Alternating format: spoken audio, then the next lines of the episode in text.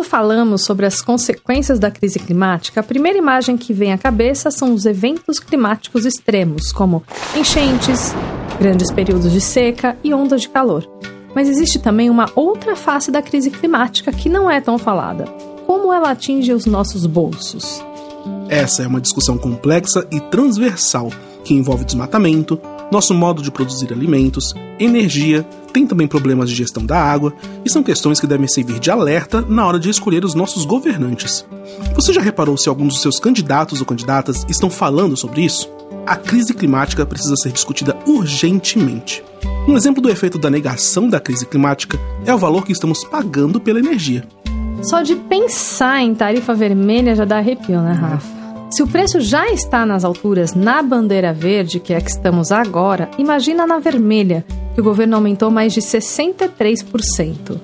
Alguns dados escancaram como a coisa tá feia. Segundo pesquisa do IPEC, o antigo IBOP, a conta de luz dos lares brasileiros aumentou quase quatro vezes nas últimas duas décadas. E atualmente, praticamente metade das famílias do país gasta pelo menos 50% de sua renda mensal com contas de luz e de gás. Isso, claro, quando conseguem pagar as contas em meio a essa crise toda, né? Neste episódio do As Árvores Somos Nós, vamos entender como a pauta climática e energética se cruzam no nosso cotidiano, um processo que impacta até mesmo o preço dos alimentos. No segundo bloco, a gente segue falando sobre os impactos do aquecimento do planeta e sobre quem mais sofre com as consequências dos eventos climáticos extremos. Vem com a gente, que esse papo sobre racismo ambiental é muito importante. Eu sou Camila Doreto. E eu sou Rafael Silva, e você está ouvindo As Árvores Somos Nós, do Greenpeace Brasil. E as árvores somos nós. O quê? Árvores somos nós. As árvores somos nós. As árvores somos nós. O podcast do Greenpeace Brasil. Bom, gente, quem acompanha minimamente o assunto meio ambiente sabe da política de destruição que se instaurou no país nos últimos anos e que as escolhas na área não têm sido as melhores.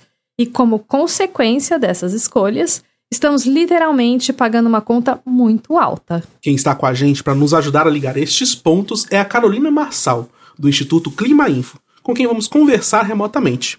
O Instituto Clima Info lançou recentemente a campanha Energia Cara é Sujeira, junto com outras organizações da sociedade civil, inclusive o Greenpeace. Seja muito bem-vinda, Carol. Bem-vinda. Obrigada, gente. Carol, é, você pode começar explicando pra gente um pouco sobre o porquê do lançamento dessa campanha Energia Cara é Sujeira? Claro, a gente tem visto aí recentemente, nos, especialmente nos últimos quatro anos, uma política de desmonte da legislação socioambiental, e isso tem gerado uma série de consequências que afetam o nosso dia a dia, né? Nossa rotina de todo brasileiro. Seja por conta dos impactos diretos aí dessa política dentro dos territórios, dentro da nossa realidade, seja também através de relações um pouco mais indiretas que às vezes a gente não consegue fazer uma conexão tão é, rápida, tão direta, mas que sim também tem um impacto na nossa rotina. E um desses exemplos é justamente a nossa conta de luz.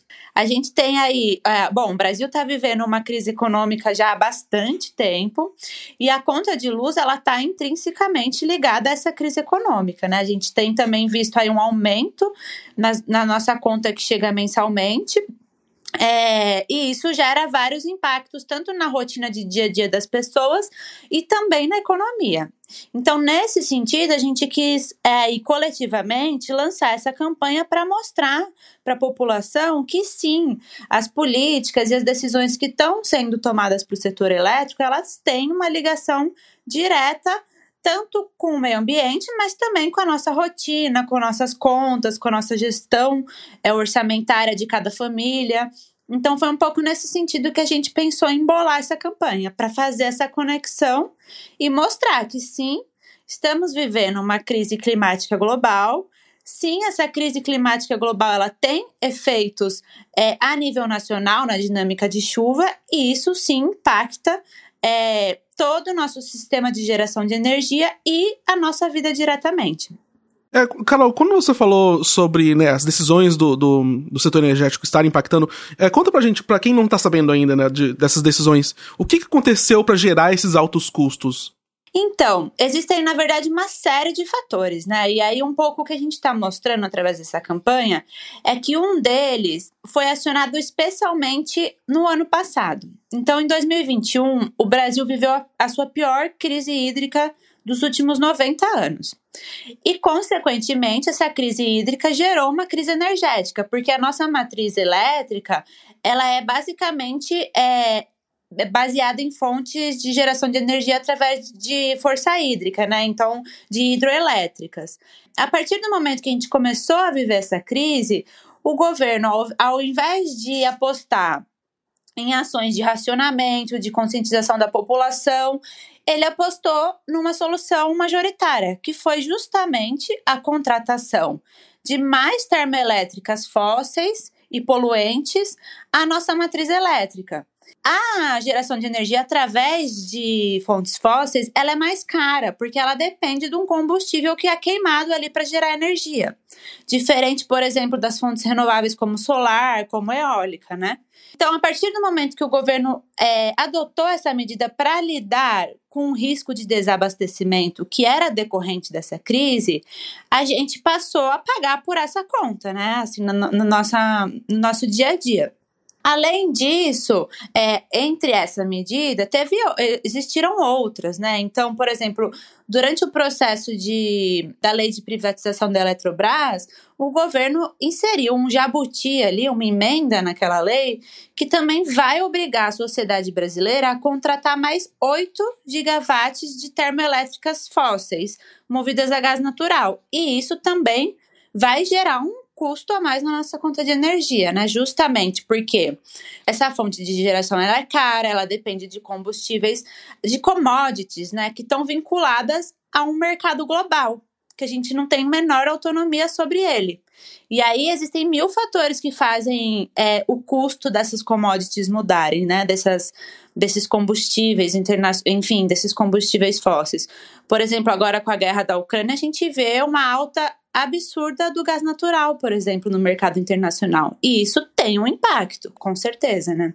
Carol, e só mais um fator dentro dessa lógica que você está contando: o preço do alimento também sobe por causa dessa alta é, valor da energia, da tarifa de energia? Com certeza, sim, tudo sobe, né? Porque a energia é um insumo básico para a produção de vários é, produtos, né? De vários produtos e serviços que a gente consome. Então, para você produzir, por exemplo, é, esses alimentos processados, é, para você produzir um caderno, para você prestar um serviço, você usa a luz.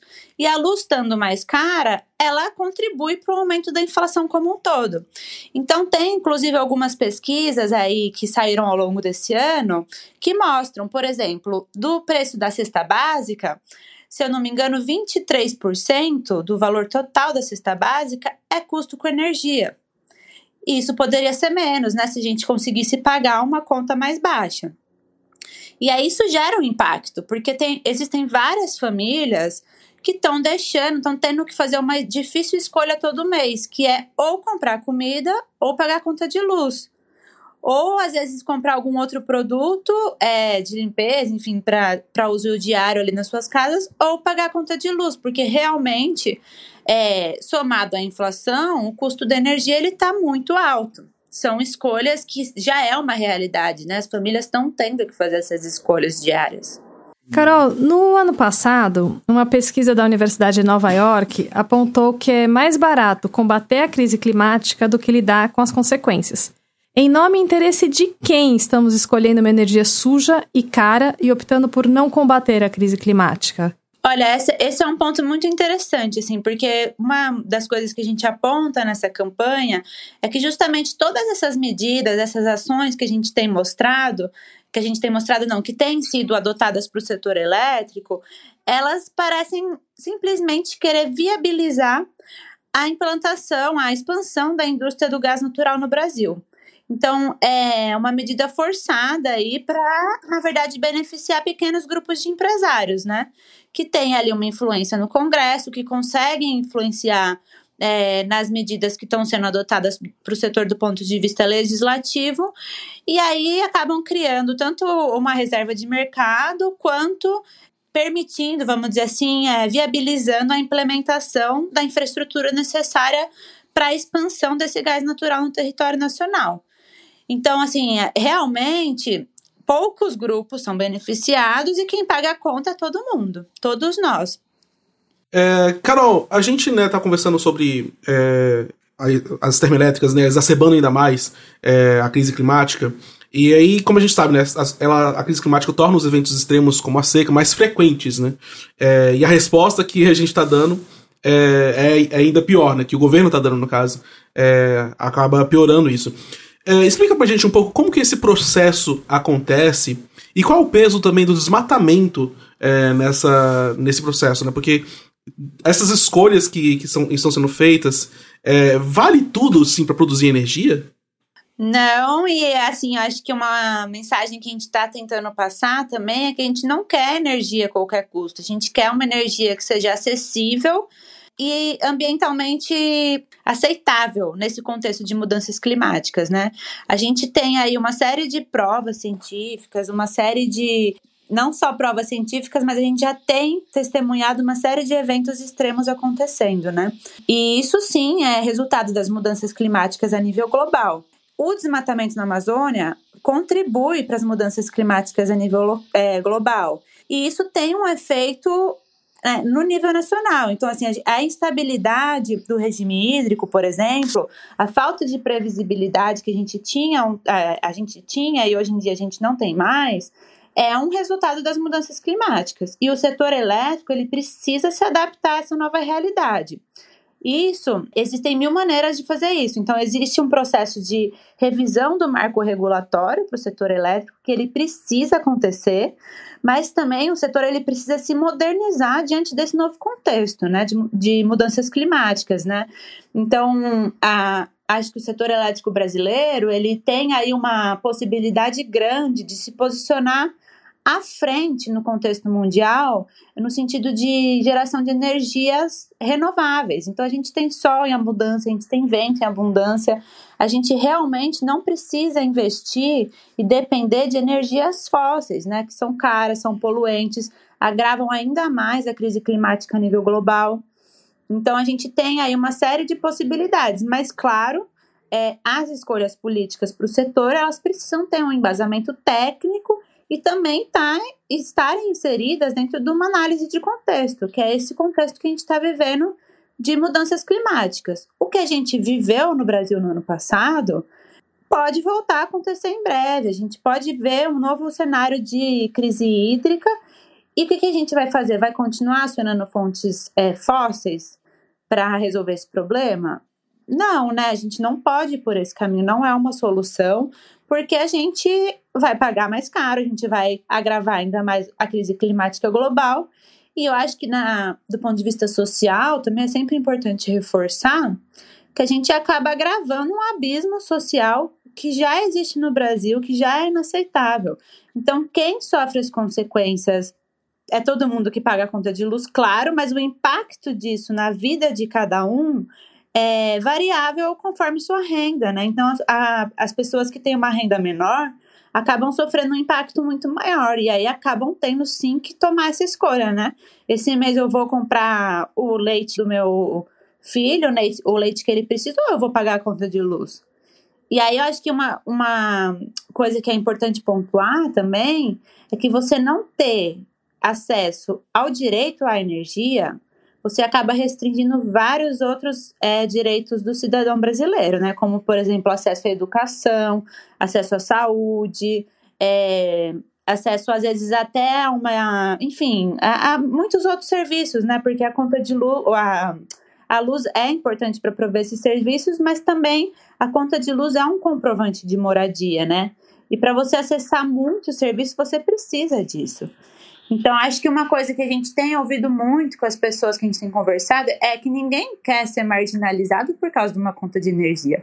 As pessoas querem ter acesso a esse direito, elas querem conseguir pagar é, sua conta de luz com dignidade, enfim, ter um acesso a esse serviço de forma é, contínua, com qualidade e, do ponto de vista de geração que seja ambientalmente respeitável, né? Carol, hoje eu tava, e Rafa, tava escutando o podcast Tempo Quente da Giovanna Girardi. Opa. Muito bom. E o primeiro episódio fala justamente, ela traz a questão da energia, né? E tem um ponto muito interessante que ela reflete, que é esse grupo que lucra com a queima de termoelétricas, com combustíveis fósseis, né, que é o caso de gás, carvão, eles usam uma justificativa de que essas outras formas de gerar energia hidrelétrica, eólica, não são perenes e que, por conta disso, tentam é, justificar de forma positiva essas outras formas de geração de energia, dizendo que elas queimam por muito tempo e que juntar tudo seria um caminho, né?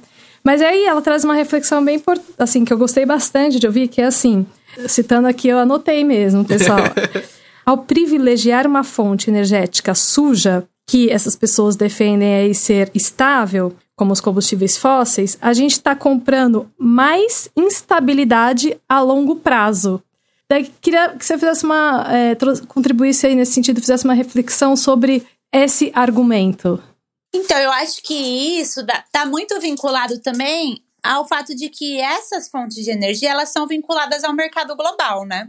E aí você tem uma série de fatores que você não controla. Então, por exemplo, agora com a guerra na com a guerra da Rússia entre a Rússia e a Ucrânia, a gente está vendo um cenário a nível global justamente que é, escancara isso. O gás natural, por exemplo, o valor do gás natural no mercado global nos últimos meses atingiu níveis é, recordes por conta desse contexto de guerra, né?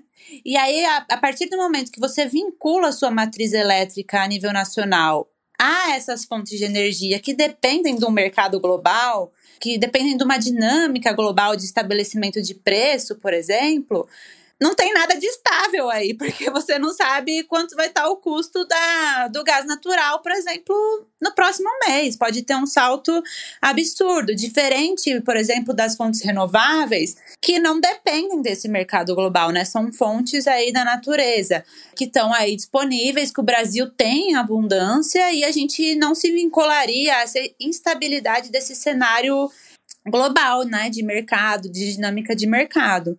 E aí um outro fator que eu acho interessante colocar também é que as energias renováveis, elas já têm competi competitividade de mercado. Então, se você coloca ela sobre as mesmas condições que as fontes, que as fontes fósseis, elas acabam sendo sim é, significativamente mais baratas. Então, do ponto de vista de mercado, elas já têm essa competitividade e elas teriam, sim, condições de abastecer aí é, o Brasil, né? Enfim, é, essa dinâmica mais macro aí mesmo. Bom, Carol, considerando que a gente também está, né, estamos no meio de uma corrida eleitoral, qual a importância de trazer essa pauta é, para discussão pública, porque a gente viu aí bastante coisa foi, foi falada nos debates, inclusive nos presidenciáveis, né, sobre corrupção, sobre é, Amazônia. A gente não tá vendo ainda eles se importando muito com a questão da matriz energética. Mas então conta pra gente por que precisamos assim, assim cobrar que os candidatos apresentem propostas desse tipo de transição energética? Quão importante é isso? Com certeza, a gente precisa de uma transição energética justa, né, no Brasil, que sirva para diminuir esse abismo social, que seja, que seja vetor de desenvolvimento para o país. É, então, assim, eu, eu acho que a população também precisa entender que essa é uma pauta prioritária para todos nós, né? Porque tem um impacto direto na nossa rotina do dia a dia, no nosso orçamento, no nosso, na nossa dinâmica de vida, né? De, de acesso aos direitos. Então, o acesso à energia ele é um direito do brasileiro. E a gente precisa cobrar que a gente tenha esse acesso, essa, essa, enfim, essa geração de energia ambientalmente justa e socialmente é, justa também, né? Então, sim, é uma pauta prioritária aí no contexto das eleições. A gente precisa ficar atento para as propostas nesse sentido. A gente precisa ter um plano concreto de descarbonização do setor elétrico brasileiro, que preveja aí medidas nas quais a gente consiga cumprir os acordos globais que o Brasil se comprometeu para mitigação né, do, das mudanças climáticas. Então, ainda tem essa, esse cenário aí é, dos compromissos, dos acordos internacionais. Carol, em agosto do ano passado, a gente foi a algumas regiões periféricas de São Paulo para conversar com pessoas que estavam sendo muito impactadas também pelo aumento da conta de luz, né? Que ainda a situação estava ainda mais grave e também dos alimentos. E a gente se deparou com as pessoas enfrentando uma série de vulnerabilidades. Então, gente que tinha que deixar a geladeira muitas vezes fora da tomada para diminuir a conta de luz que estava muito alta para poder ter um alimento, pensando em comprar alimento que não precisassem de geladeira. Então, e aí a campanha, queria entrar na coisa da, da campanha, traz é, conta de luz tá cara, traz aí uma narrativa também sobre como é possível baratear a conta de luz. Quais são esses caminhos para evitar, né, que a população passe novamente por esse tipo de situação, mas apesar de que assim já uma série de vulnerabilidades já estão sendo vividas, né, neste momento. Sim. Não, isso é muito importante, assim, porque a gente coloca, né, um problema, explicita um problema, mas também é importante entender que existem caminhos para resolver esse problema, né? Então, em relação a essa questão da conta de luz, um dos caminhos que poderiam contribuir para a redução dessa conta de luz é justamente é, aumentar a participação das, das fontes renováveis na nossa matriz elétrica. Então, a gente defende que existem outros caminhos de geração de energia que seriam é, mais aceitáveis do ponto de vista ambiental, menos poluentes, mas também seriam socialmente mais justas. E é justamente investir nas fontes renováveis, como eólica e solar. Então, esse é o principal caminho que a gente aponta é, em decorrência de, desse problema que a gente explicita, né? Então, a gente acredita que existe, sim, é, uma perspectiva no curto prazo de reduzir a conta de luz dos brasileiros através do investimento nessas fontes. Bom, Carol, muito obrigado aqui pela sua participação. É, eu acho que é muito importante a gente ficar de olho nas eleições e realmente procurar candidatos que estejam atentos é, a essa a possibilidade dessa transição, porque a gente realmente não quer pagar caro conta de luz. Quem quiser pode acessar contadeluztacara.org.br para ver o site. Muito obrigada, Carol. Eu que agradeço, gente. Obrigada aí pelo tempo, pela conversa. E é super importante é, as pessoas e as organizações se envolverem nessa pauta aí pra gente. Com certeza. Conseguir reduzir essa conta de luz, finalmente. E a campanha também traz uma parte só de mobilização para quem quiser colocar a mão na massa pela mudança. Show. Exatamente. Compartilha lá no WhatsApp da família, no WhatsApp do trabalho. Vamos é usar o WhatsApp para uma coisa boa. Show. Valeu, Carol. Muito obrigado. Valeu, gente. Valeu, obrigada, gente. E você que está aí ouvindo a gente, fica de olho para checar se seu candidato ou candidata tem algum plano de enfrentamento da emergência climática. Um dos caminhos que a Carol Marsol citou na nossa entrevista para reduzir o custo da geração de energia é o uso de fontes renováveis. Mas também tem outras propostas, como a tarifa progressiva. O Clauber Leite, coordenador do projeto de energia do Instituto Polis, vai nos dar mais detalhes. O sistema de tarifa progressiva que nós, aqui do Instituto Polis, estamos propondo é, na verdade, uma forma de fazer uma justiça energética na conta de luz. Essa proposta ela visa fazer uma redistribuição dos custos da energia elétrica por meio de uma tarifação, o nome já diz que seja progressiva. Ela é voltada justamente para consumidores residenciais. Então, a lógica é que ali, é, dentro da tarifa de energia, é, dentro das suas duas componentes que existem, a energia e a tarifa do uso do sistema de distribuição, na tarifa do uso do sistema de distribuição, haja uma cobrança proporcional à demanda de cada consumidor. Ou seja, aquele consumidor que consome mais energia, ele exige mais da rede e por isso deveria pagar mais eh, por essa infraestrutura. Por outro lado, aquele consumidor que tem a energia só para sua subsistência, ele usaria menos a rede, então pagaria menos por isso. Então, na proposta que a gente colocou de uma revisão desse modelo tarifário, é que os consumidores baixa renda fossem isentos dessa tarifa do uso do sistema de distribuição, porque ele usa energia de forma é, mínima, somente para aquilo que é essencial. Né? A, sobretudo refrigeração, iluminação, é, uma, é um consumo mínimo. Então ele não pagaria por cerca de 50% da sua conta hoje. Por outro lado, aqueles consumidores que consomem mais teriam um acréscimo médio aí de 5 a 7% na sua conta é, por conta desse uso excessivo da rede. Né? Então a gente faria uma realocação dos custos, aliviando assim a conta de luz desse, desses consumidores baixa renda. Como a gente adiantou no começo do episódio, também vamos falar sobre como a nossa sociedade reproduz o racismo, inclusive na área socioambiental, e que é chamado de racismo ambiental. Se você nunca ouviu falar do conceito ou quer entender mais sobre ele, ouça agora a conversa que minha parceira aqui de apresentação, a Camila Doreto, teve com a Lara Cavalcante, que é arquiteta, urbanista e pesquisadora do Instituto Polis. Vamos ouvir.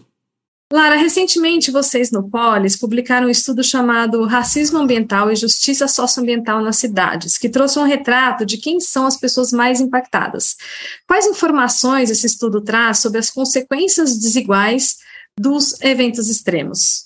Bom, é, quando a gente olha para as cidades no geral, e o direito à cidade é um conceito chave para a atuação de diversas, né, de pesquisa, assessoria, consultoria que a gente faz no Polis, a questão socioambiental ela surge como uma coisa urgente para ser analisada e debatida, porque ela tem relação direta com a vida no espaço urbano.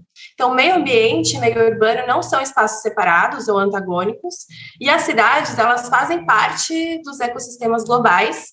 Então, por isso a maneira como a gente planeja e constrói as cidades pode ser mais ou menos impactante para o meio ambiente. E aí no Brasil, né, falando da nossa realidade, o nosso modelo de urbanização, ele é historicamente excludente e ele marginaliza determinadas pessoas, determinadas populações. Se a gente for olhar nossa, as nossas cidades em geral, elas têm áreas que são muito qualificadas, com infraestrutura adequada, com acesso a serviços públicos, que geralmente concentram as pessoas que têm maior renda, por exemplo. E, ao mesmo tempo, a gente tem áreas com muitas problemáticas ambientais, sem a infraestrutura urbana adequada, como acesso à energia elétrica, esgotamento sanitário, acesso à rede geral de água e coleta de resíduos, que são elementos imprescindíveis para você ter uma vida confortável na cidade. E aí, quando a gente olha para essas áreas que são mais precárias e que moram pessoas que acabaram indo morar lá simplesmente pela falta de outros lugares para morar. Então, é muito importante que a gente não culpabilize essas famílias. Elas acabam vivendo os impactos dos eventos climáticos extremos em maior medida e sofrendo com injustiças socioambientais. Então, nosso estudo, ele analisa três cidades brasileiras, Recife, Belém São Paulo, e a gente levantou dados sobre quais são as populações que são mais expostas a esses riscos ambientais, que são agravados pelas mudanças climáticas e pelos eventos climáticos extremos, como inundações, enchentes e deslizamentos.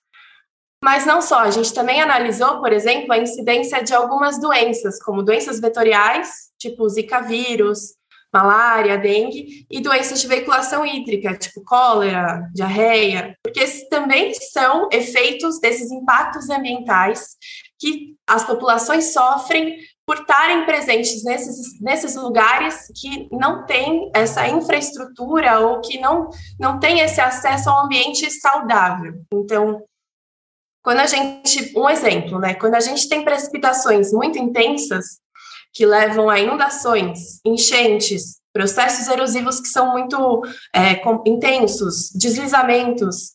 As pessoas que moram nessas áreas, elas acabam perdendo móveis, eletrodomésticos, enfim, os bens que fazem parte da nossa vida cotidiana.